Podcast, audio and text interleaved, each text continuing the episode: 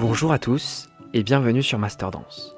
Aujourd'hui, nous nous retrouvons pour parler du Spectre de la Rose, ballet du répertoire de l'Opéra de Paris. Nous allons dans un premier temps nous attarder sur l'histoire du Spectre de la Rose, puis nous rappellerons ensuite quelques informations historiques sur ce ballet. L'histoire de ce ballet est inspirée d'un poème de Théophile Gautier tiré du recueil La Comédie de la Mort. Soulève ta paupière close, qu'effleure un songe virginal, je suis le spectre d'une rose que tu portais hier au bal.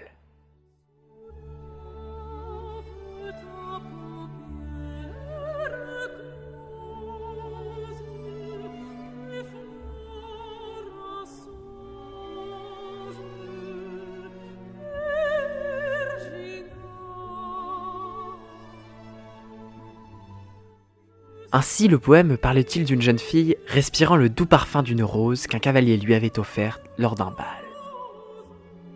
Emportée par les effluves de cette fleur, la jeune fille s'endort et rêve du retour de son cavalier amoureux. C'est le spectre de la rose.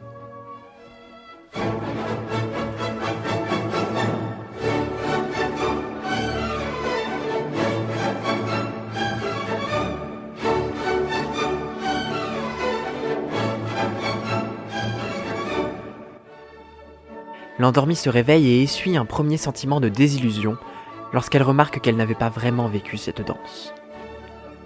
Mais la vision de la rose tombée au sol amplifie sa tristesse.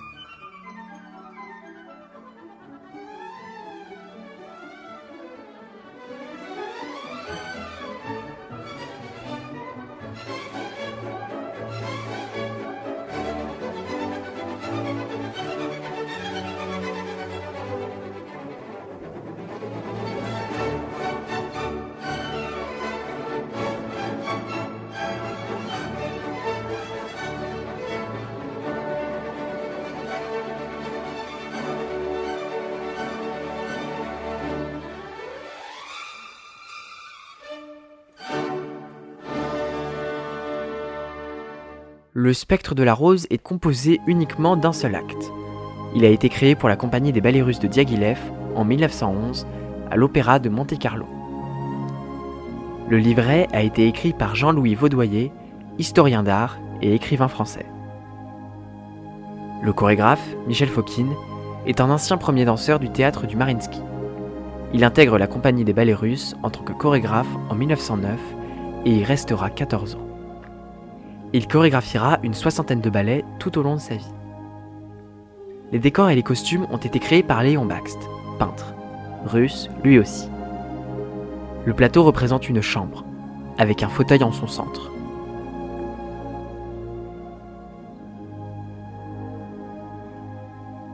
Deux immenses fenêtres sont situées de chaque côté, correspondant à l'entrée et à la sortie du danseur. Ces décors et costumes restent aujourd'hui une référence pour toutes les interprétations.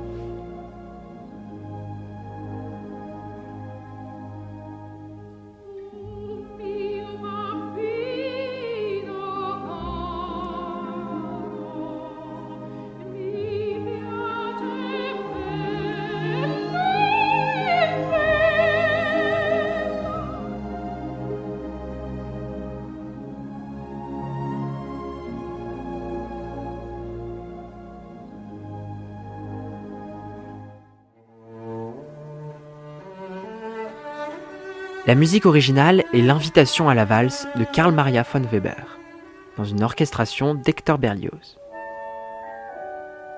La première de ce ballet a été interprétée par Tamara Karsavina et Václav Nijinsky. Pour lui, Michel Fokine a créé un rôle principal masculin, une première dans la danse classique. Le danseur était jusqu'alors un élément permettant de mettre en valeur sa partenaire.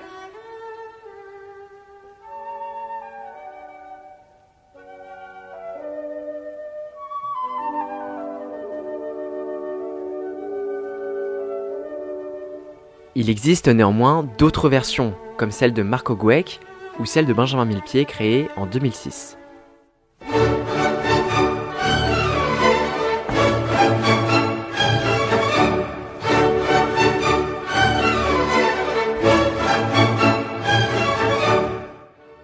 Voilà, Maintenant, vous savez tout sur le spectre de la rose. N'hésitez pas à réécouter nos podcasts sur Spotify, Deezer, Apple Podcast ou encore TuneIn. En espérant que vous apprécierez ce ballet, dont le pas de deux a marqué l'histoire de la danse classique, et qu'il vous fera vous sentir aussi rêveur que la jeune fille pensant à sa rose, symbole de beauté, d'amour et de passion.